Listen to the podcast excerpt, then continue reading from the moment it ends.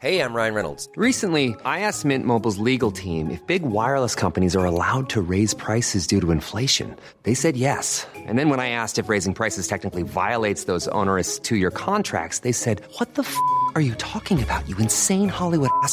So to recap, we're cutting the price of Mint Unlimited from $30 a month to just $15 a month. Give it a try at mintmobile.com slash switch. $45 upfront for three months plus taxes and fees. Promo rate for new customers for limited time. Unlimited more than 40 gigabytes per month. Slows. Full terms at mintmobile.com.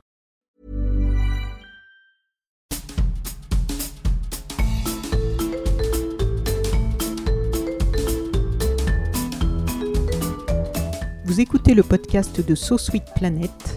Je suis Anne Greff et je vous propose des rencontres autour des thèmes des droits humains, de la culture et de l'environnement.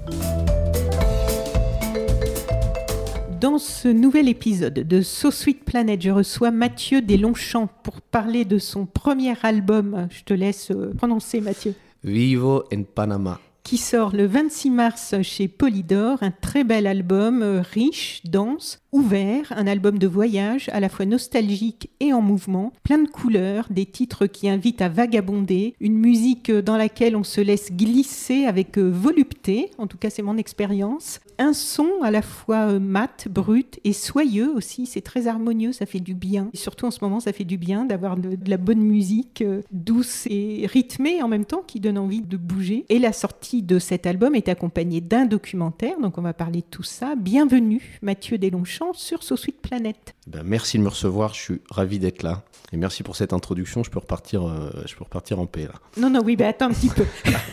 on va, euh, si tu veux bien, euh, refaire un petit peu ton parcours. Du coup, on comprend bien après euh, de où vient l'album, de où vient cette musique et cette ouverture que l'on ressent en l'écoutant. Déjà, tu es né à Montréal, c'est ça? Oui, tout à fait, ouais, oui, c'est ça. J'ai toujours un petit faible euh, pour, les, pour toute la musique euh, qui vient de cette partie de la planète. Oui, Ouais. oui. Je trouve que même en, enfin, en chanson francophone, euh, il y a quelque chose de différent dans la vrai. façon de créer musicalement C'est vrai. Au Québec. Tu as grandi, vécu et voyagé entre le Québec, la France, l'Italie, l'Espagne, l'Argentine, l'Uruguay, mais surtout le Panama, où tu as vécu enfant avec tes parents dans une cabane sur pilotis, isolé de tout. Tu dis un cocon fébrile tenant presque à rien entre jungle et océan. Est-ce que tu peux nous décrire un peu cet endroit qui est le début, ton début apparemment? Alors cet endroit, ben, comment dire, c'est c'est une cabane euh, en bambou. Donc les bambous, comme c'est droit, mais c'est pas complètement droit. Ça fait qu'il y a des petites, euh, on voit passer la lumière qui Des passe à travers les bambous, exactement. Et en fait, c'est ben, c'est une cabane sur pilotis, donc elle est au bord de l'eau. Et derrière, il y a une montagne, et puis il y a des montagnes qui s'enchaînent de, de jungle, vraiment. Donc je le dis souvent, c'était, on était vraiment entre le- la jungle et l'océan. Donc c'était une grande chance, on pouvait passer du, du, de ce monde merveilleux qu'est la jungle. Enfin, moi, ça m'a fasciné quand j'étais petit, et ça me fascine toujours. À la mer, tout ce qu'à la mer, et les Caraïbes. Et donc voilà, on, on avait la jungle derrière, la mer devant. Et on dit, dans- dans- en fait, il y avait le- la Guaira, qui est ce tout petit village qui était à côté.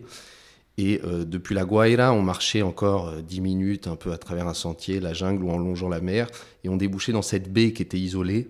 Et euh, il y avait une petite, euh, comment dire, une petite, euh, comment on appelle ça déjà Bref, petite avancée, de, qui, une petite poussée de la terre sur, au milieu de la baie. Une petite presqu'île Exactement. Où il y avait un petit courant d'air qui arrivait parfaitement et qui et voilà, c'est là que mon père a fait cette cabane.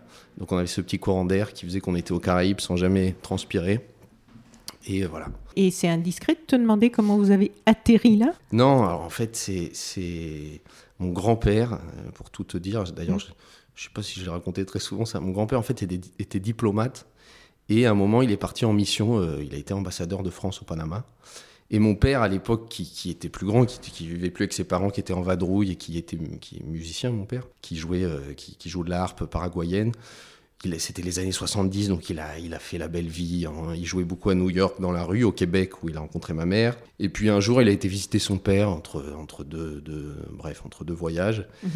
Et arrivé à Panama City, il a décidé de partir en expédition avec des, des- des mecs qu'il a rencontrés euh, là-bas à Panama. Et ils ont long- longé les côtes, ils ont pris un Zodiac et puis ils ont commencé à longer les côtes. À l'époque, la route s'arrêtait assez rapidement, il fallait longer la côte. Et il est arrivé dans cette baie, en fait, à la Guaira, dans ce petit village. Et là, il a eu un, il a eu un choc. Et il est, il est retourné en ville, et puis ça, ça lui a trotté dans la, dans la tête pendant des semaines et des mois, je crois. Il m'a raconté qu'en arrivant à la Guaira la première fois, il a dit un, un villageois qui était là, il lui a dit Waouh, vous vous rendez pas compte la chance que vous avez d'être là. Et le mec, qui est devenu un grand ami à lui après, qui s'appelait Filio, lui a dit Mais c'est rien, t'as qu'à venir. Moi, je te l'ai fait, ta cabane, tu peux, venir, avec- tu peux vivre ici. Et mon père donc, est reparti avec ça. Il me dit Ça ça m'a travaillé, ça m'a travaillé. Mhm. Et je suis retourné dans cet endroit. Et il, s'est- il s'est fait une cabane. Il a fini par, par vivre là. Euh, Ensuite, mon grand-père est parti et mon père est resté là. Quoi. Voilà. Et du coup, quand il a rencontré ta mère, il avait déjà cette Et cabane? alors, en fait, enfin, il est resté là. C'est-à-dire, il vivait huit mois par an au Panama. Ah oui. dans sa cabane.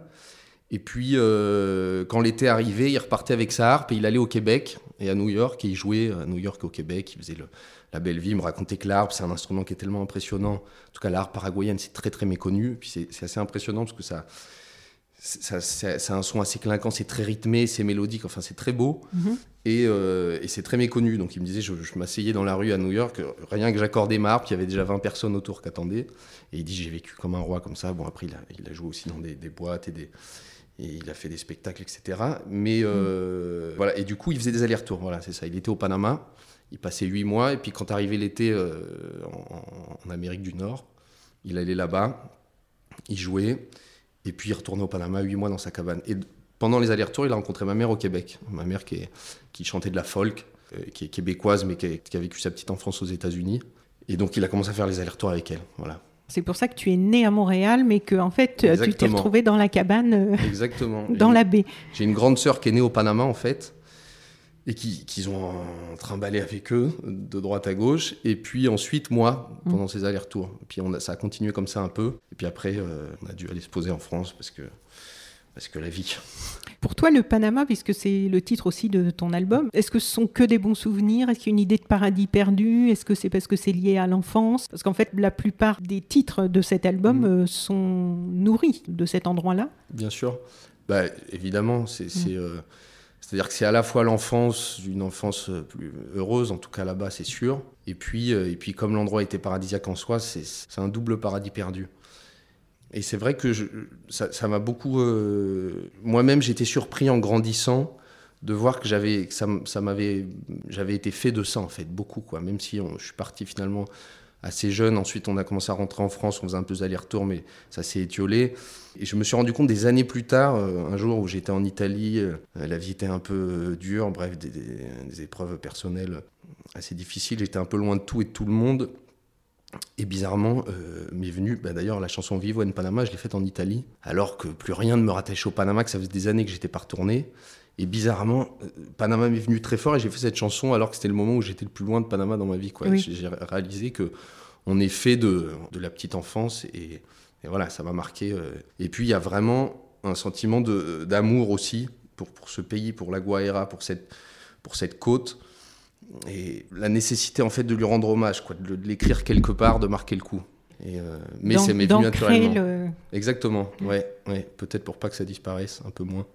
Donc le Panama, ça se situe entre l'Amérique centrale et l'Amérique du Sud, entre le Costa Rica et la Colombie. J'ai Mhm. regardé, hein, parce que je savais pas trop. Oui, oui, non, mais c'est normal. Est-ce que tu t'es intéressé un peu à la région ou vraiment c'est que l'endroit où toi tu es né Alors, Malheureusement, enfin malheureusement, heureusement, Mm. mon père, c'est- il, il a un côté, c'est drôle, à la fois il a beaucoup voyagé et en même temps il a un côté paradoxalement très pépère. Une fois qu'il a trouvé son endroit, il n'y bouge plus. Ah oui. C'est pas du tout le, le gars, bon les enfants, on va aller là, on va découvrir ça, je vais vous montrer ça. Non, non, il est content dans sa petite baie. Et donc en fait, c'est ce que j'explique souvent, j'étais au Panama il y a, il y a, euh, un an et puis j'ai... Bref, je racontais ça un peu, j'ai vu quelques interviews là-bas où j'expliquais aux Panaméens eux-mêmes que ma vision du Panama jusqu'à jusqu'il y a peu, Mm. pour moi le Panama, c'était euh, c'était la Guaira, c'est la jungle, les animaux sauvages, euh, la pêche. C'est un Panama noir parce que le- les gens sont euh, noirs sur la côte, vraiment, il y a un côté africain. Et pour moi, c'était ça, Panama. Et, et alors qu'en fait, j'avais toujours du mal à comprendre qu'il y ait une grande ville à Panama, qu'il y ait des gens qui travaillent, qu'il y ait beaucoup de blancs aussi, parce qu'il y en a plus en ville. Donc voilà, Panama, pour moi, c'était ça. C'est- vraiment le paradis perdu parce que ça se résume à cette vision-là. Donc j'ai pas, pas énormément euh, connu. En fait, j'y suis retourné il y a trois ans et là, j'ai fait un voyage pour la première fois où j'ai été un peu explorer le Panama et j'ai découvert, en plus de ça, tout- toute la, la richesse qu'avait ce pays. C'est un pays euh, très multiculturel où il y a beaucoup de- de- d'ethnies indiennes, il y a les, les descendants des esclaves, donc euh, dans la région où moi j'ai vécu petit, euh, où il y a ce côté africain, euh, c'est la région de Colomb. Et puis, euh, il y a les Cholos, qui sont les descendants des, des, des Blancs de l'époque, euh, qui sont plus ceux qui ont cultivé la terre et tout ça, qui ont aussi leur, leur culture à eux. Et puis surtout, il y a beaucoup, voilà, il y a, y a- y a des montagnes, il y a de l'altitude, donc le climat change. Enfin bref, c'est un pays très très riche. Voilà. Mais à part ça, c'est vrai que j'ai pas beaucoup bougé dans le coin. Euh, j'ai été à Carthagène un jour par hasard, parce que je passais en bateau en Colombie, mais c'est tout. C'est vraiment Panama, euh, c'est Panama. Colomb, vous y allez dans le documentaire. Oui, et tu dis justement que les Panaméens eux-mêmes ne peuvent pas y aller? Ben, C'est-à-dire que c'est, euh, en tout cas là où j'étais à ce moment-là, Mhm. euh, même Colomb d'ailleurs, après ça dépend évidemment, mais c'est une ville, euh, c'est une ville euh, malheureusement assez pauvre et assez dangereuse. Il y a beaucoup de délinquance, et il y a des, des gangs et tout ça. Et dans l'endroit où j'étais là, en l'occurrence, alors malheureusement, il y a quelques années, ils ont commencé à, faire une politique où ils ont, ils ont déplacé toutes les, populations pour leur, leur créer des nouveaux, des nouveaux immeubles, etc., en dehors de, de Colomb. Euh, donc moi, mon, pote là-bas qui s'appelle Ruben et, les- copains de là-bas, eux, ils sont ravis parce qu'ils ont des nouveaux apparts, ils trouvent ça génial. Moi, je trouve ça assez triste parce que je pense qu'ils réalisent pas encore qu'en fait, on les a parqués dans des banlieues alors que jusqu'ici, ils étaient dans un centre-ville et qui, faisait partie de la vie de Colomb. Et au lieu de, de renouveler leur- leurs conditions de vie euh, là où ils étaient, en fait, on les a, comme d'habitude, on les a sortis. Et là, donc, dans ce nouvel endroit, là, on a vraiment le, le- le ghetto du ghetto. Ils sont tous là. Et la, la violence est presque plus exacerbée parce qu'ils sont, dans un, ils sont plus les uns sur les autres. Et là, euh, là en l'occurrence, effectivement, euh, si t'es pas de colon et que tu viens pas et que t'as pas quelqu'un là-bas, tu, personne, d'ailleurs, personne n'a l'idée d'y aller. quoi. C'est vraiment, euh, c'est vraiment le ghetto. quoi. Alors donc là, le voyage dont on parle, c'est en janvier 2020, où tu Oui. es retourné donc dos avec un copain qui a tourné des images qui ont donné euh, ce documentaire donc sur euh, votre expédition à tous les deux. Comment ça s'est décidé ce voyage? C'était lié à l'album? C'était euh, tu comptais euh, écrire des titres là-bas ou tu avais déjà tous tes titres avant de partir? Comment ça s'est imbriqué en fait Alors en fait, j'avais tous mes titres, l'album était Mhm. fait. Et puis j'avais cette idée, j'avais euh, deux ans auparavant, j'avais fait Paris-Cadaquès en van avec un copain. C'était un petit road trip euh, comme ça sympa, où- parce que Cadaquès c'est un autre, euh, un autre fief, un autre, une autre planque. euh, Il y a ta grand-mère Il y avait Exactement. grand-mère, oui. enfin où il y avait ma grand-mère, mais il y a cette, la maison de ma grand-mère toujours. Mhm.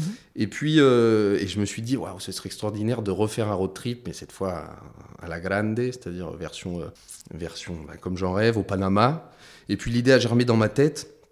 Et je me suis même dit, mais en fait, au lieu même de faire un road trip, euh, carrément faire une expédition, parce que ça, c'est mon rêve d'enfant. J'ai j'ai un- un- une grande, une, très- une attirance très très forte pour l'aventure, les expéditions, les explorateurs. C'est un truc euh, très fort en moi. Et je me suis dit, waouh, en fait, ce serait extraordi- extraordinaire de retourner à la Guaira en, faisant une expédition, en passant que par la nature, comme si je découvrais cette baie. En fait, me refaire un voyage pour la redécouvrir. euh, voilà. Et, et, j'ai la chance d'avoir une super manageuse, Isabelle, Isabelle Vaudet, qui d'une une idée qui est dans ma tête, auquel je ne crois pas trop, finalement, elle, elle, en, elle, en, elle en fait quelque chose de réel. Elle et puis Chloé, Chloé Baudouin, qui, qui est avec elle, qui a, qui a mis tout ça en place. Et finalement, ce rêve est devenu réalité. Et donc, euh, je suis retourné là-bas. Et puis, euh, et puis, tout simplement, l'idée, c'était voilà, de retourner à la Guaira et de faire mes chansons sur le chemin et, et vivre ce rêve de gosse. Et tu l'avais jamais fait avant? Non, parce qu'on arrivait à la Guaira, enfin à Panama, et puis Mm. on partait directement à la Guaira. Euh, la route a fini par se faire, etc. Et puis on arrivait dans notre, dans, dans Oui. notre baie, on restait là. Alors, Non, mais je veux dire l'aventure comme ça, comme tu dis, dont tu rêvais, pu- ça aurait pu être ailleurs aussi, quoi, mais de Ben, partir. j'ai- euh, j'ai fait d'autres te- aventures euh, assez extrêmes. euh, Ah, voilà. extrêmes, notamment une des grandes aventures de ma vie, c'est en, en Uruguay quand j'avais 19 ans, où j'ai Mm. j'ai traversé le pays pendant deux mois et demi, presque trois, sans argent, sans bagage, sans rien, en fait vraiment avec les habits que j'avais sur moi.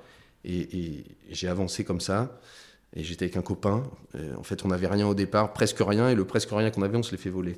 Donc, Oui. on, on- on a vécu, euh, voilà.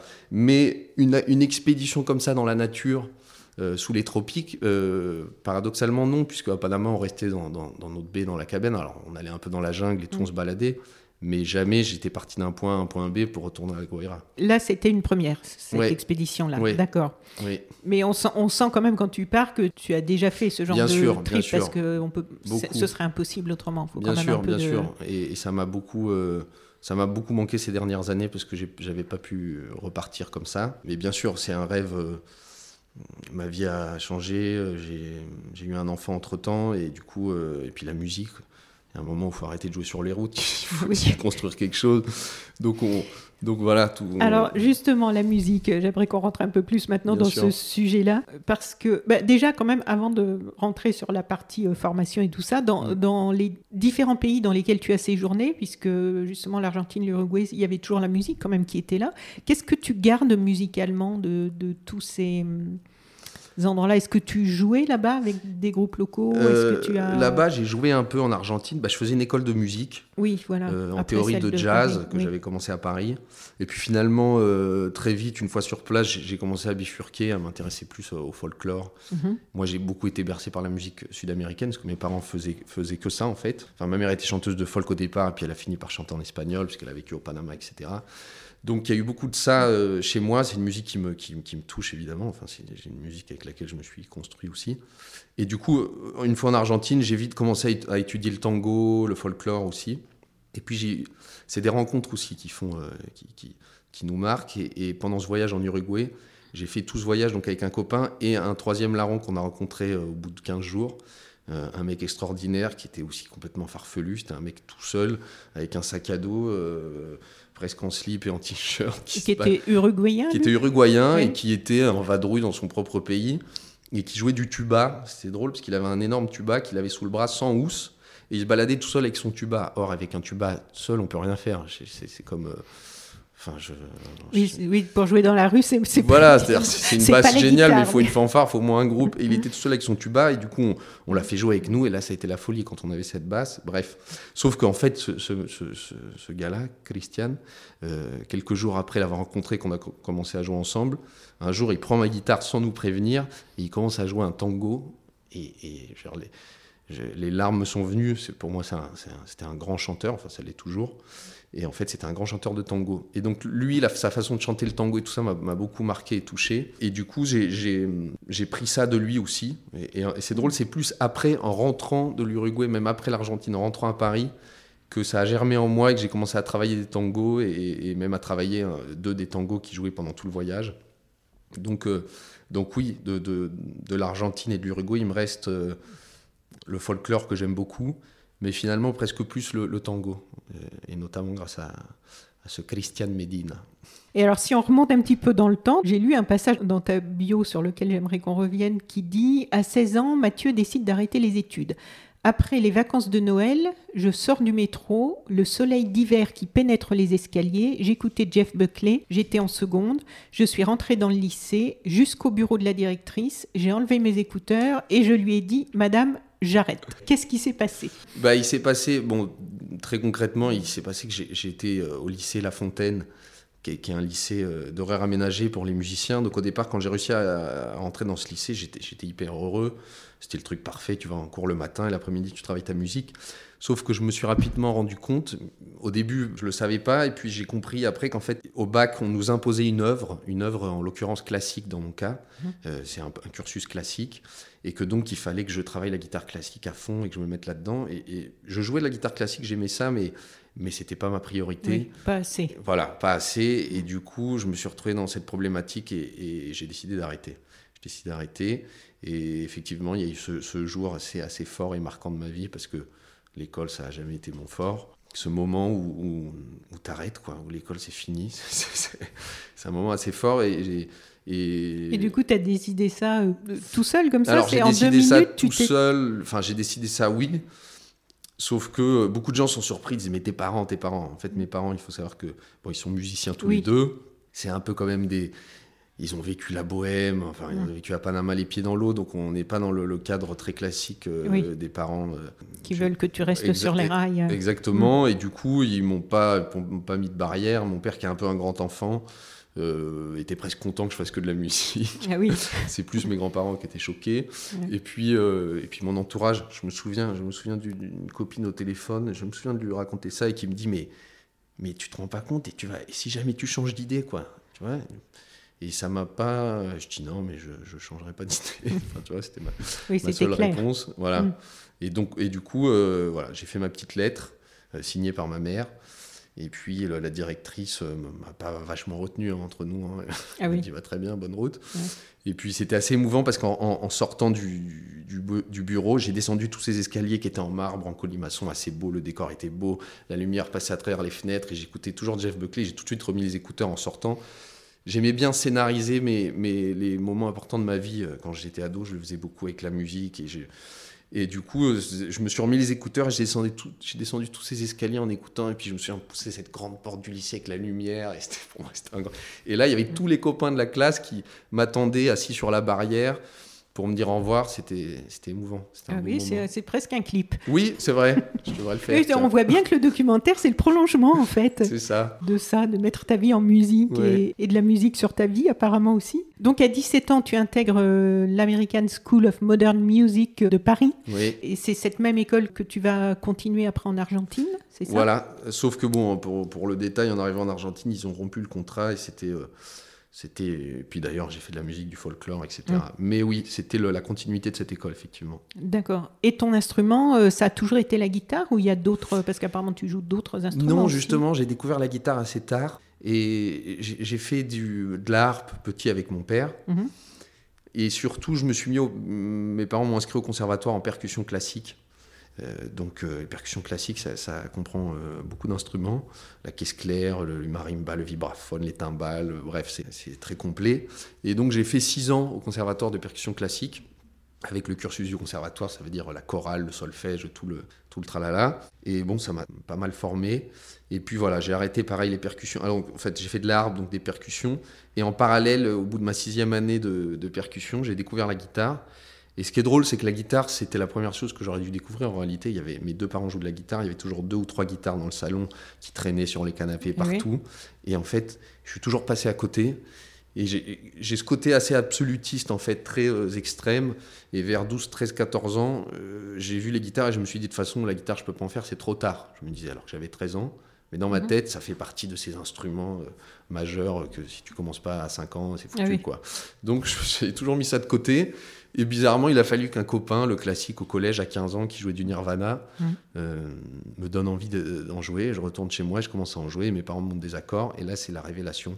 En quelques mois, ça a été. euh, Et ce qui est drôle, c'est que j'ai fait beaucoup d'autres instruments sans jamais avoir la conviction, sans jamais avoir un vrai coup de foudre, en me disant je serais musicien pour faire comme papa-maman, mais en fait, j'avais pas. Et la guitare, là, ça a été le, le coup de foudre très fort et, et- et j'ai voulu faire que de la guitare. Et d'ailleurs, j'ai arrêté les cours pour faire que de la guitare et être guitariste. C'est-à-dire qu'à l'époque, j'écrivais pas de chansons, je travaillais que l'instrument. euh, que l'instrument. Voilà, je voulais être instrumentiste, guitariste, soliste. Ah, soliste. Enfin, Oui. tu voulais pas jouer pour d'autres ou jouer dans un groupe Bah, ou... Non, mon idéal, c'était. bah, je, je pense que j'avais déjà. Enfin, j'avais de l'ambition, je rêvais d'être un guitariste. euh, J'avais des modèles de guitaristes comme ça, euh, notamment, je pense à un ami de mes parents qui s'appelle Pierre Bensusan, qui est un, un très grand guitariste de folk euh, reconnu mondialement, qui était un ami de la famille et, et je l'admirais beaucoup. Et je, voilà, je rêvais d'être un guitariste comme lui, par exemple. Et lui, il joue tout seul. Il- C'est vraiment euh, soliste dans Ah le oui, mais sens on comprend vraiment, mieux que tu trouvais que c'était trop tard à 12 ans. euh. Voilà, voilà j'avais ces grands modèles. et je- Évidemment, bah, si tu avais ça dans ton salon, euh, ça freine un peu le- les ambitions. bah, un peu, un peu, c'est vrai. Mais en fait, finalement, non. Finalement, non, parce que euh, parce que c'est bête. On peut commencer tard. Mm. Euh, Wes Montgomery, qui est un grand guitariste de jazz, apparemment, a commencé à 20 ans, 21 ans. Ça paraît très tard, hein. mais bon, c'est peut-être un mythe, mais on raconte ça. Ouais. Et puis surtout, à, à 15 ans, on a toute l'énergie qu'il faut, et si on a la passion, et puis si on travaille. Et puis j'ai rencontré un- un- une autre personne qui été très importante pour moi, qui s'appelle Mathias Duplessis, qui est un, excellent musicien, un compositeur, un guitariste, enfin qui euh, et qui euh, c'est- mon prof particulier. Il est venu à la maison au bout de quelques mois où j'apprenais tout seul. Et lui, ça a été une claque énorme de le rencontrer. Et il avait cette énergie. Il me disait, mais, euh, mais bien sûr que tu peux être guitariste, mais euh, regarde comment. Enfin, il était très optimiste, mais et puis il mettait des, des- des coups de pression à chaque cours. Il me disait, mais tu bosses ou pas? Bah alors, tu vas être guitariste. Et, et voilà, ça, ça a été un peu la révélation aussi. C'était le bon coach pour toi. Exactement.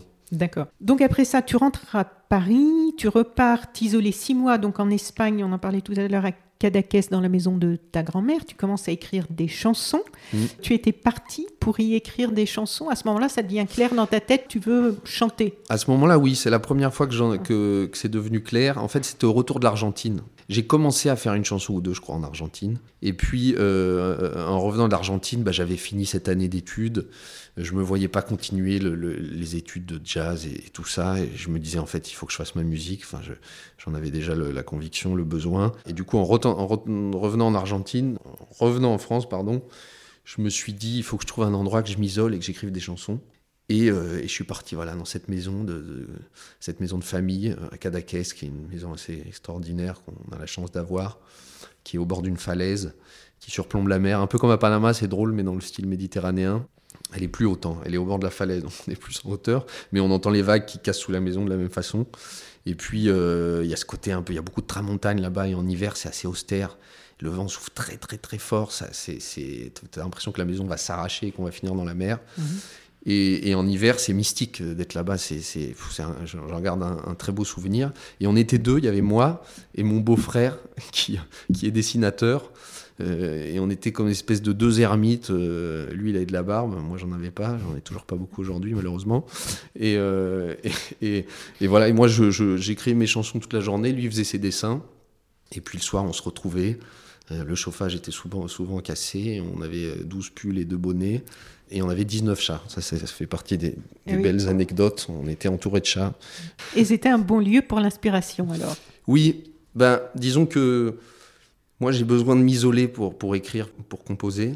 Je pense que, en fait, surtout quand on vit en ville, il y a tellement de, de- de mouvements, de bruits, d'interactions, de, qu'on a du mal à, à- à puiser en nous-mêmes. Le, le silence est nécessaire. Et c'est difficile au milieu de la, tourmente, de la, de la grande mécanique. Et du coup, euh, coup j'ai toujours ce besoin, et qu'à la caisse, c'était idéal. Et donc voilà, c'est inspirant, c'est sûr que c'est inspirant. Parfois, je me demande même si, les lieux sont. Je me demande si l'inspiration vient tellement des lieux ou pas, parce que je me dis que finalement, ce qu'on a à dire, on l'a en nous. Et donc, c'est une question que je me pose. Je me dis, est-ce que si on m'avait enfermé dans un appart, euh, est-ce que j'aurais fait mieux ou moins bien? Je sais pas. En tout cas, j'avais la chance d'avoir cet endroit. Et euh, ça crée des. Oui, c'est inspirant ambiance, parce que forcément, ça crée une ambiance. ça crée des émotions qui serviront pour la suite. Donc, euh, donc Et oui. tous tes titres ont été écrits là-bas? Non, alors là-bas, j'ai écrit une, une partie de, des titres, mais c'était déjà il y a un moment ça. Et beaucoup de, beaucoup de ces titres. En fait, j'ai fait un premier album quand j'avais 22-23 en indépendant. J'ai travaillé comme un fou dessus et j'ai pas été au bout. Je me suis essoufflé. J'y ai passé trop de temps. euh, J'y ai mis euh, trop d'économies et au final, j'ai pas réussi à aller au bout. Et c'est un peu un, un de mes regrets. C'est un peu, c'est un peu mon, mon enfant avorté, c'est cet album. Et donc, il y a beaucoup de chansons qu'on finit dans cet album en fait. Euh, Il y en a quelques-unes qui restent de cette époque. Il y a mais une continuité, euh, oui. Voilà, ouais, On parle un peu du documentaire? Avec plaisir. Alors, donc, tu dis, ce film, c'est un peu le disque en images. C'est vrai que c'est, Oui. c'est du coup, c'est l'impression que j'ai eue, parce que moi, j'ai d'abord écouté l'album et j'ai eu le documentaire après. D'accord. Quand j'ai visionné le documentaire, ben oui, on voyait bien que ça, ça se fondait bien. Donc, tu dis, ce film, c'est un peu le disque en images, une sorte d'introduction. Mon idée de départ, c'était de retourner au Panama et de me lancer dans une expédition. C'était un rêve que j'avais depuis longtemps. L'aventure, pour moi, c'est quelque chose de crucial, un rêve de gosse.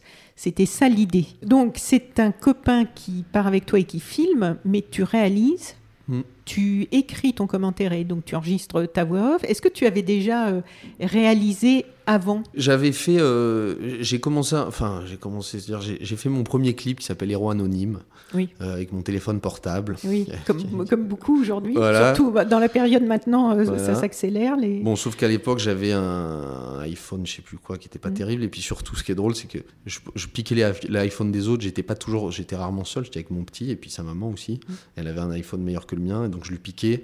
J'ai quand même, je suis assez fier de ça. J'ai réussi à faire un clip avec un iPhone qui était pas le mien en fait. Et voilà. Mais bref, ça a été ma première expérience. Oui, euh, qui m'est venu naturellement. J'avais des images, je voulais les filmer. On me Mm. disait, mais attends, tu vas pas faire ça avec ton iPhone et tout, c'est foireux. Bon, finalement, j'étais au bout. Et donc voilà, on peut dire que j'ai commencé comme ça. Ensuite, j'ai fait d'autres clips aussi. J'ai fait, euh, j'ai réalisé les, les clips euh, qu'on suivait au Panama, le plan séquence à Alto- Altos de los Lagos, qui est ce- justement ce- ce- ce- un peu ce ghetto de colons. Mais j'avais jamais, jamais, euh, j'avais jamais réalisé un, un petit film comme ça, un petit documentaire. J'avais jamais enregistré de voix off. Tout ça a été nouveau. J'avais jamais écrit de, de- de commentaires comme ça. Ça m'est venu assez naturellement. parce que quand ça commence avec ton commentaire, ça fait très film d'auteur. Et du coup, je me disais, mais est-ce qu'il a suivi une formation pour euh, Bah, faire et- ça Ou est-ce euh, que non. c'était vraiment à l'arrache? Non, non, pas du tout. C'était, ouais, c'était. c'était naturel en fait. Bon, très bien. En fait, de fil en aiguille, on se dit, faut- les choses viennent naturellement, et puis on se dit, bah, faut que j'enregistre la voix. Alors j'ai un petit zoom, Oui. ah, bah, le son est pas bien, et puis on, on finit par, par rendre le truc de, plus, de, de mieux en mieux. En tout cas, on essaie de le faire le, le mieux possible. Mais non, je dirais que c'est ma première entre guillemets euh, réalisation un peu, Oui. un peu, un peu officielle. Et d'ailleurs. euh, ça m'a ouvert une ça m'a ouvert une voie. Enfin dernièrement j'ai réalisé un nouveau clip aussi qui sortira euh, après l'été, euh, avec du, matos un peu plus professionnel qu'on m'a mis entre les mains, toujours grâce à ma manageuse. Et euh, j'ai remis en scène mon fils et, et sa cousine, bref, dans une espèce de d'épopée qui pourrait être un peu la suite des rois anonymes.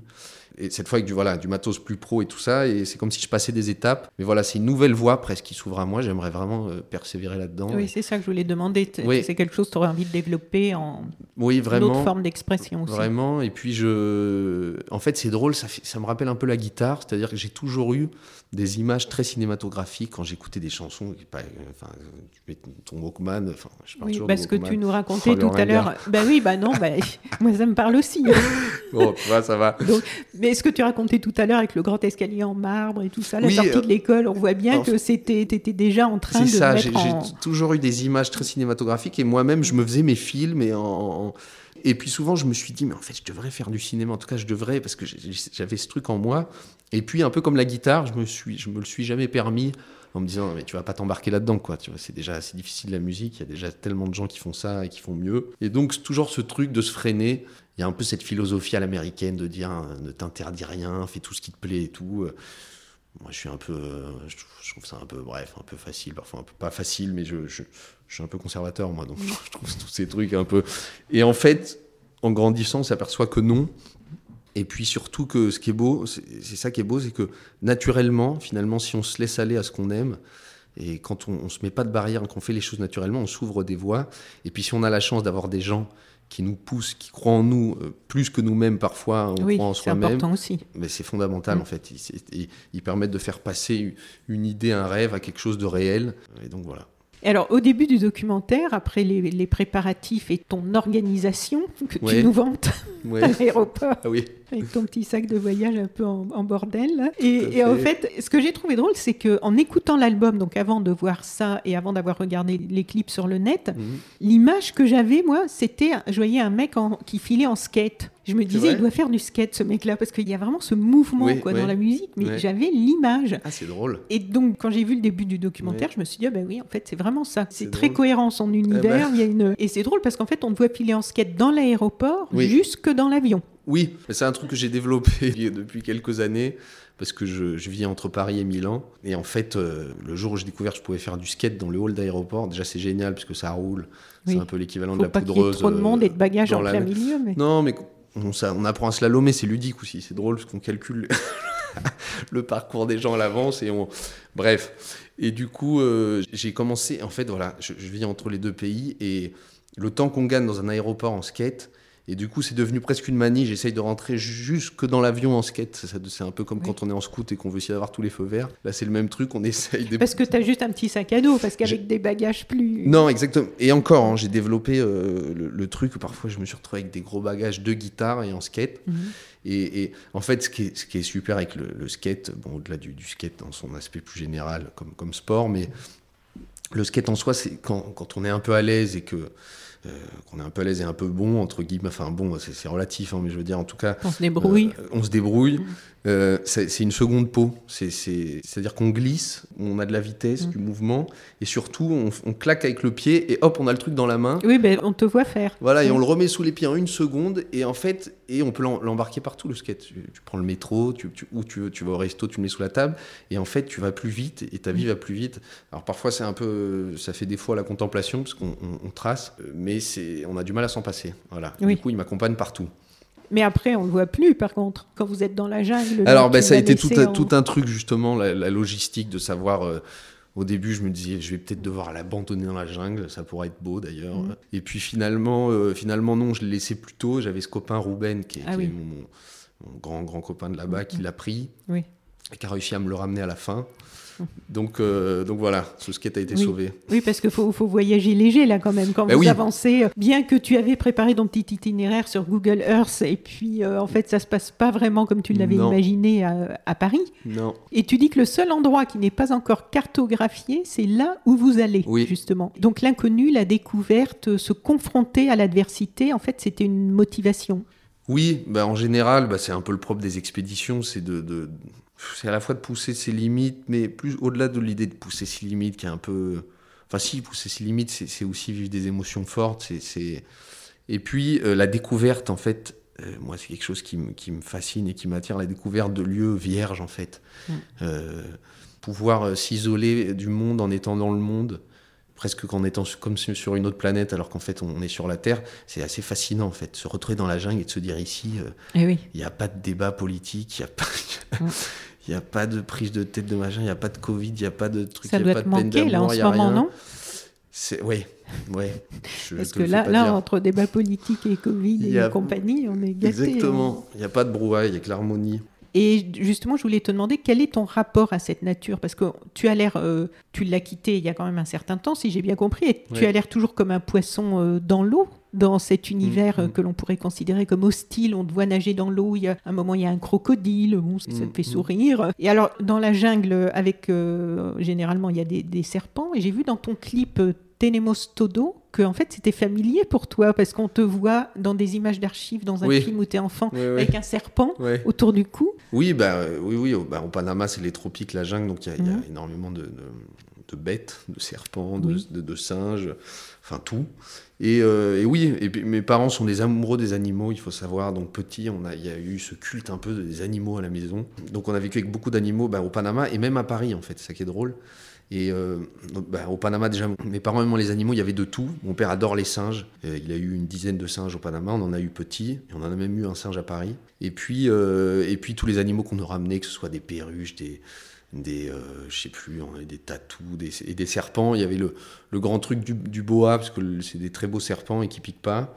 Et du coup, souvent, euh, des copains en trouvaient un euh, par terre, et du coup, ils nous le ramenaient ou ils m'en- offraient un. Et on avait ces petits boas, c'est vachement beau, quoi. C'est magnifique, c'est la sensation sur ta main, c'est très, très particulier. Et je me souviens, le grand truc, c'était de, mettre c'était de mettre le t-shirt, se rentrer le t-shirt dans le pantalon et se mettre le boa dans le t-shirt, en fait. Et puis, il faisait le tour comme ça du, du, du t-shirt, et on voyait le t-shirt qui bougeait comme ça avec le.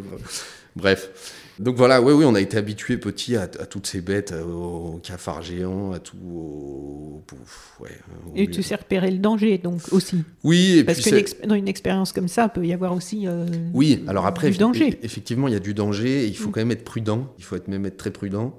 Euh, voilà, mais euh, il y a toujours une notion de risque dans les aventures, sinon ce serait pas une aventure. Voilà. Euh, mais c'est sûr que la nature, la nature, j'y j'y ai été euh, pas confronté, je dirais, été baigné dedans petit. Donc ça, ça me, ça m'attire vraiment. Et la musique est très présente aussi dans le, dans le documentaire. Et ça donne lieu aussi à des, il y a des moments où toi tu interprètes certains de tes titres qui Oui. sont sur l'album. Et puis il y a des beaux moments de partage aussi. Euh, Oui. avec les enfants ou avec Oui, euh, justement à Rouben. Colonne.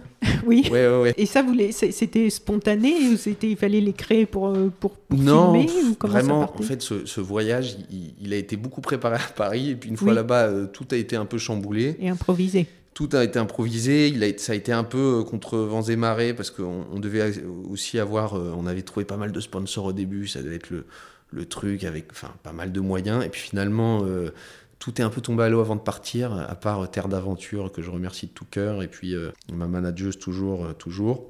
Et puis l'ambassade du Panama un peu. Bref, mais au final, on est parti avec pas grand-chose. Et moi, au dernier moment, j'ai appelé ce copain Pierre, Ga- Pierre Gab qui est venu euh, qui est un mec super, qui est venu au dernier moment. Et donc tout était un peu comme ça, un peu improvisé, un, Mm. peu, un peu au feeling. Et puis arrivé là-bas, l'itinéraire de base a complètement changé. Et euh, c'est un peu à l'image du voyage tel qu'il a été du début à la fin en fait. Et je dirais même que j'avais pas, j'avais pas pensé à mes voix off. En fait, ça s'est fait comme ça, de fil en aiguille. À Paris, j'ai vu les images, j'ai commencé à raconter ce que j'avais, ce que j'avais à l'intérieur. Et, voilà, donc en fait, tous ces moments de partage, non, c'est vraiment. euh, on n'a rien mis en scène. Ça s'est passé tel quel. Et c'est drôle parce qu'en en arrivant à Paris, il y a beaucoup de moments où j'ai réalisé, je me suis dit, ouais, mais heureusement, en fait, qu'on. Heureusement qu'on a fait ça et ça, parce qu'en fait, si on l'aurait pas, ce serait dommage, quoi. Et j'ai réalisé qu'en fait, tout ça ne tenait à presque rien, quoi. Il suffisait d'un- instant, d'un truc, et euh, j'ai réalisé que pour le prochain coup, il faut, il faut se baquer, comme on dit, il faut écrire, parce que si la magie n'est pas là, tu t'étais mal quand tu rentres. Mais bon, bref, Mais là, la magie était là. j'espère. Oui. Et donc, vous partez en cayuco, c'est un genre de petite Oui. pirogue. Oui, Et alors, vous êtes souvent sous la pluie. hein. Vous êtes trempé jusqu'aux Ouais. os. Mais le matériel vidéo, la guitare, euh, tout ça, ça n'a pas trop souffert? Bah, c'est tout un truc, la pluie dans la jungle. Euh, Il y a un mec qui m'a prévenu, je me suis quand même renseigné auprès de notamment Yann Simon, qui est un spécialiste de la jungle, Mhm. parce que moi je la connaissais comme je la connaissais petit, mais pas Oui. en tant que, dans une, une expédition euh, sur plusieurs jours. Et il m'avait dit, tu veux- de toute façon, tu seras mouillé tout le temps, faut le savoir, donc faut être prêt. euh, et en fait, on était mouillé tout le temps parce qu'il pleut tout le temps dans la jungle. Il pleut cinq fois par jour. Euh, donc tu es tout le temps trempé, puis tu traverses les rivières, etc. La nuit aussi, ça a l'air Et agréable. la nuit, euh, ouais, il y a une nuit, on était trempés parce que je suis furieux. D'ailleurs, je vais passer un coup de gueule contre, contre le vieux campeur qui m'ont vendu une bâche euh, trop courte en fait par rapport au, au hamac.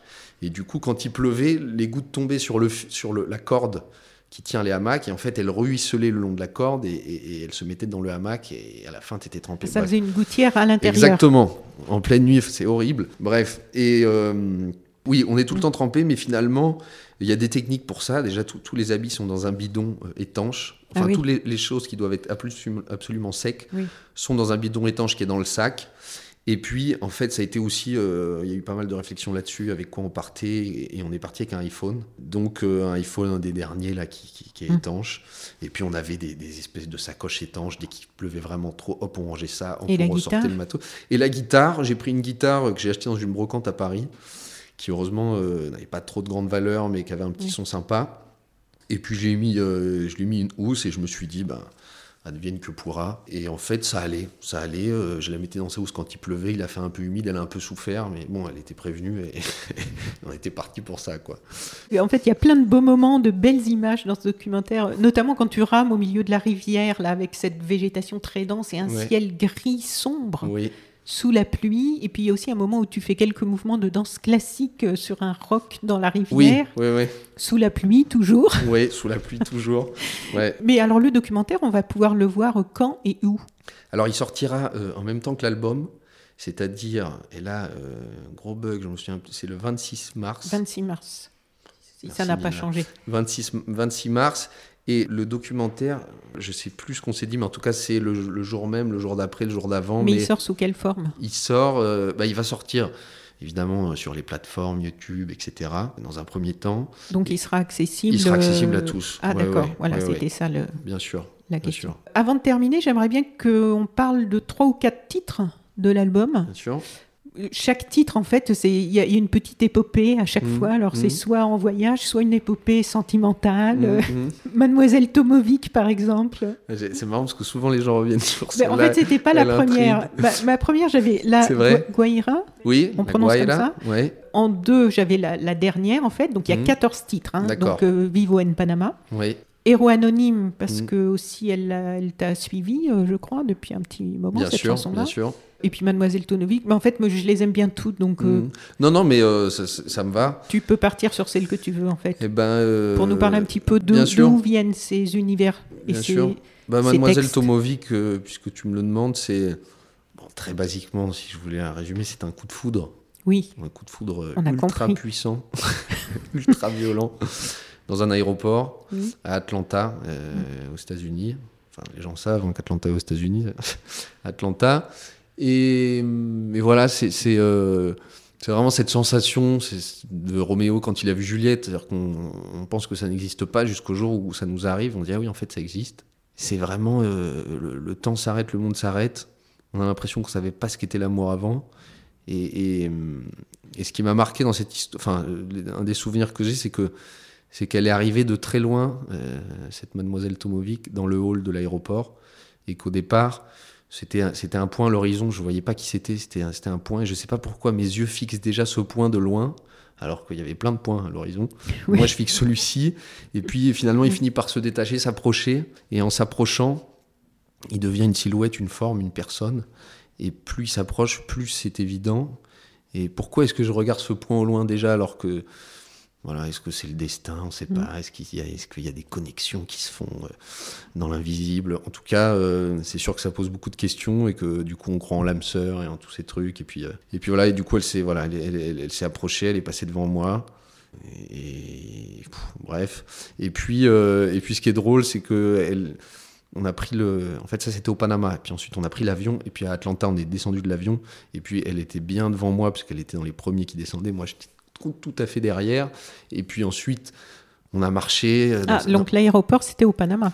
Euh, le- le- oui, c'était au. Panama. C'était Ah, au Panama. D'accord. Sauf qu'à Atlanta, en descendant de, de l'avion, on se retrouve dans ces, dans ces halls, euh, un autre hall gigantesque où il y a des bureaux de douane. Il doit y avoir 30 bureaux de douane alignés. Il paraît que c'est un des plus grands aéroports du monde, Atlanta.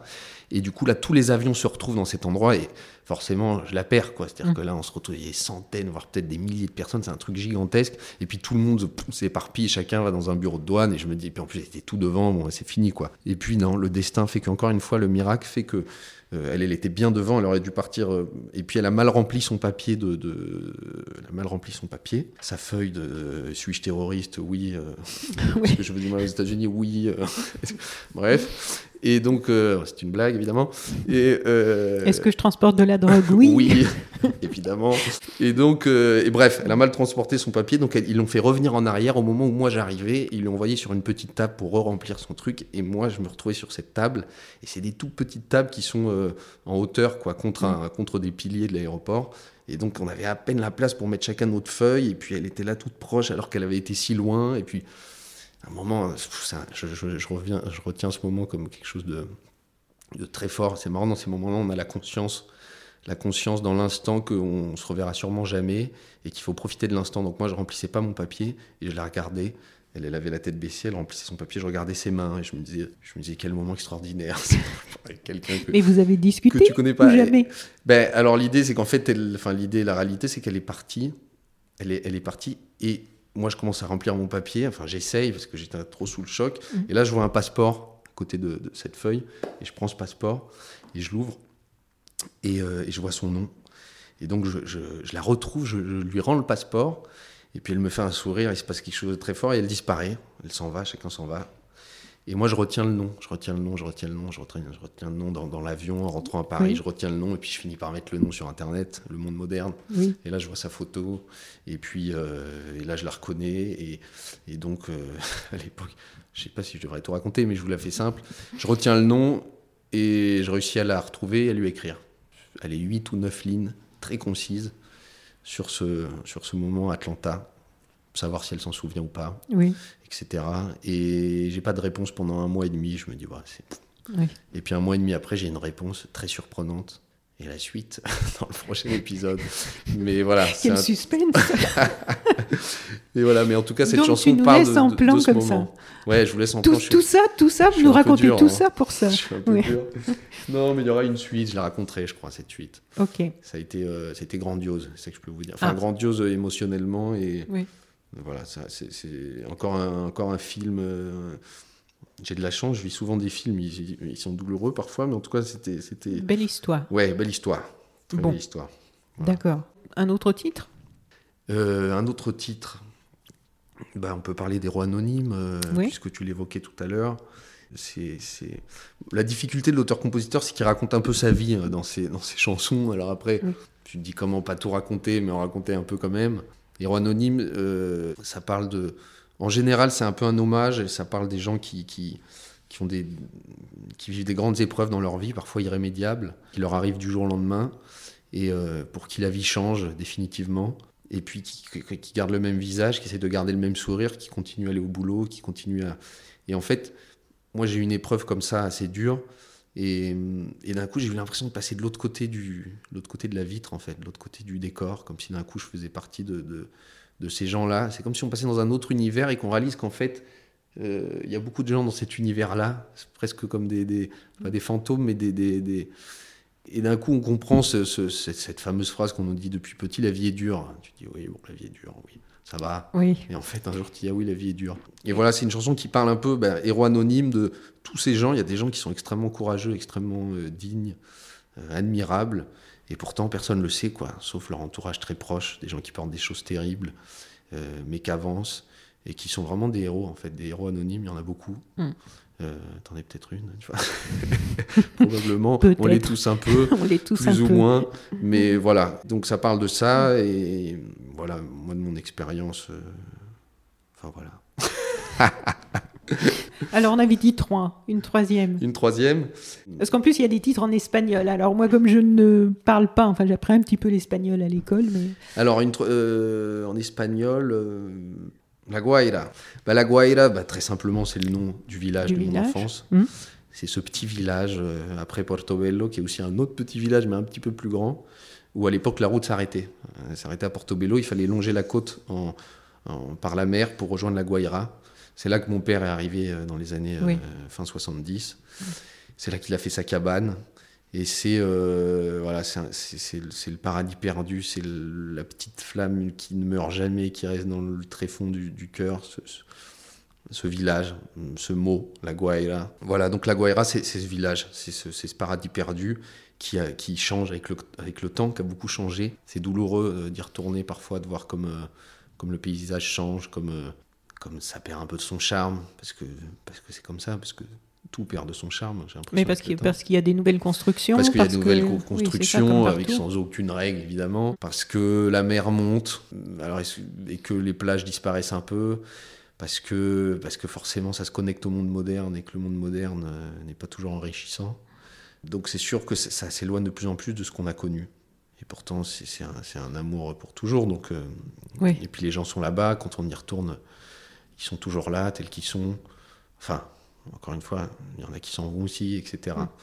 Mais voilà, la Guaira, c'est ça, c'est le paradis perdu qui prend des rides, mais qui reste, euh, qui reste sacré. Et musicalement, tu as travaillé comment? Parce que c'est Sur l'enregistrement, tu veux ben, dire? sur les musiques. Eh Est-ce que tu es du genre à tout euh, préparer, bidouiller tout seul dans ton coin Non. Ou est-ce que vous avez pas ou du tu tout. travailles avec des, des musiciens en, comme Alors en ça, fait, en j'ai- j'ai ou- presque tout fait. Alors évidemment, on a fait venir pas mal de musiciens, on a fait quelques morceaux en live, notamment au Panama. Mais mon, mon- mon acolyte vraiment avec qui j'ai tout construit, et euh, j'ai vraiment de la chance de travailler avec lui, c'est Stan Neff. qui a travaillé avec euh, plein de beaux mondes. j'ai Ouais, ouais, il a travaillé avec beaucoup de monde. C'est un mec euh, brillant de ma génération. Et, euh, et lui, il apporte vraiment. Moi, je suis pas, malheureusement, c'est quelque chose qui me manque, je pense, mais voilà. on- Il a travaillé avec Camille, Vianney, Brigitte. Oui, Oui. voilà. Euh, Polo and Pan, euh, voilà, enfin plein de monde, Mélodie Gardot récemment, enfin beaucoup de monde. Euh, on peut pas trouver grand chose sur lui, je crois. Il est assez secret. il aime bien ne, ne- ne rien raconter, du coup c'est un peu. Bref, donc je vais le dévoiler. Stan Neff, Stan Neff, euh, gendre idéal, grand garçon euh, blond. Je, je sais pas s'il écoutera ça. Bref, et Stan Neff, on- avec lui, c'est euh, voilà, c'est une chance de, de travailler avec lui parce que c'est un peu, euh, il m'apporte ce que j'ai pas. Moi, j'ai j'ai un peu de mal avec les machines, les, toute la technique et Oui. tout ça, et je sais pas si c'est, sûrement c'est quelque chose qui me manque. Après, bon, il y a toujours une contrepartie, une- une- enfin un, un mal pour un bien. Mais du coup, euh, je suis un peu à l'ancienne avec mon papier et mon crayon. Jusqu'à peu, j'étais toujours avec un papier et un, crayon. Maintenant, je, je me sers enfin de Word, mais euh, c'est pour te dire. Et du coup, contrairement à 95% des musiciens, je pense 99, j'ai pas de home studio où je m'enregistre, où je me maquette et tout. Alors de temps en temps, je le fais et je me dis waouh, c'est génial. Et il me viennent des bonnes idées, des trucs où je me dis je devrais. Mais en fait, voilà, euh, très peu. Et du coup, j'arrive avec mes, surtout avec mes chansons en guitare-voix, avec l'idée que j'en ai, euh, parce qu'on on imagine des choses. Et puis une fois en studio, on qu'en fait, ce qu'on imaginait ne sonne pas comme on l'imaginait. Et puis finalement, euh, et du oui, c'est comme le voyage. Exactement, exactement. Et du coup, je fais tout avec Stan, voilà, qu'apporte évidemment l'aspect moderne aussi. Parce que moi, n'ayant pas d'home studio, ben, je teste pas les sons, je teste pas les, les beats, les, les- Oui, oui. et compagnie. Et du coup, il, il apporte vraiment tout- toute cette touche-là, plus, plus moderne, euh, actuelle, je sais pas si on peut dire ça, mais en tout cas, euh, c'est euh, euh, une complémentarité, vraiment. Donc on, on a beaucoup, beaucoup construit les morceaux à deux, et puis on a fait venir des instruments, des instrumentistes à droite à gauche. On a fait quelques morceaux en live euh, entre Paris et Panama. On a travaillé à Panama, on a enregistré euh, dans un stu- un studio à Panama. C'était une semaine assez extraordinaire. On, on a rigolé du matin au soir, on s'est tapé des, des barres de rire dingues, et on a rencontré des musiciens super. Et on a ramené un peu, j'espère, de, de sable et de soleil euh, panaméen. Et voilà. Bon, en tout cas, ce son, son, son, son, Mhm. son, te va très bien, je trouve. Ben, Il y a, il y a quelque merci. chose de très, de très harmonieux qui sort de cet album. ben, C'est un ravi très, de be- l'entendre. Merci. très bel album, donc qui sort le 26 mars chez Polydor. Le documentaire, vous chercherez sur le net, il arrivera à peu près en même temps, si j'ai bien compris. C'est ça, Voilà. Ça s'intitule Vivo en Panama. Je te laisse le dire mieux que moi. Vivo en Panama. Non, c'est pas mal, hein, tu peux le dire. Tu peux le mal. dire à la française, c'est bien. Vivo en Panama. Donc euh, Mathieu, je te souhaite déjà, je te remercie de nous avoir euh, raconté tout ça. C'était, merci à toi, euh, vraiment merci de m'avoir reçu. Ça, ça me fait plaisir de partager ces anecdotes. C'est bien intéressant. En plus, ça nous change un peu les idées, ça fait voyager, ça amène un peu de bonnes ondes dans notre univers en ce moment qui en est un peu dépourvu, ou encore pas faut bien les chercher. Elles sont bien cachées, elles doivent être là, mais elles sont bien cachées. Ouais, ouais, ouais, il faut, il faut s'y accrocher. Voilà, donc euh, surtout, euh, je te souhaite que, comme pour tous les artistes, le plus rapidement possible, tu puisses aller défendre tout ça sur scène. Bien sûr. On a hâte, On croise tous. les doigts. Oui, nous Mm, aussi, mm, euh, en mm. tant que spectateurs, spectatrices, on a bien hâte de revoir tous les artistes euh, qu'on aime Bien sur sûr. scène. Et puis surtout d'entendre des albums qu'on n'a pas encore eu l'occasion d'aller Ouais. euh, écouter sur scène, parce que c'est une autre dimension aussi. Bien sûr. Ouais. Donc voilà, donc je te souhaite tout ça, Eh ben, mille merci. tout le meilleur pour ce bel album, et puis surtout qu'il y en ait beaucoup d'autres après, et beaucoup de scènes. On espère. On, on est, on est sur la lancée, on espère. En tout cas, Ouais. on y travaille. Bien. Merci beaucoup. Merci à toi. Chères auditrices, chers auditeurs, si vous avez apprécié ce podcast de So Sweet Planet, n'oubliez pas de lui mettre un avis favorable sur votre application de podcast, par exemple 5 étoiles sur Apple Podcast, et de rédiger un avis sympathique. Cela me fera plaisir.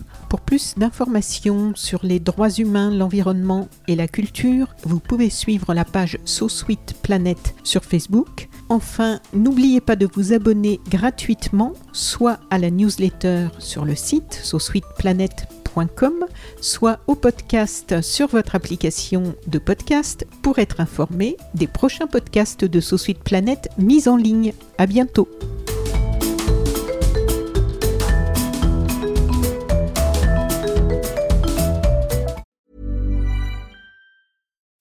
As humans, we're naturally driven by the search for better. But when it comes to hiring, the best way to search for a candidate isn't to search at all. Don't search, match with Indeed. When I was looking to hire someone, it was so slow and overwhelming. I wish I had used Indeed. If you need to hire, you need Indeed. Indeed is your matching and hiring platform with over 350 million global monthly visitors, according to Indeed data, and a matching engine that helps you find quality candidates fast. Ditch the busy work. Use Indeed for scheduling, screening, and messaging so you can connect with candidates faster. And Indeed doesn't just help you hire faster. 93% of employers agree Indeed delivers the highest quality matches compared to other job sites, according to a recent Indeed survey. And listeners of this show will get a $75 sponsored job credit to get your jobs more visibility at Indeed.com slash podcast. That's Indeed.com slash podcast. Terms and conditions apply.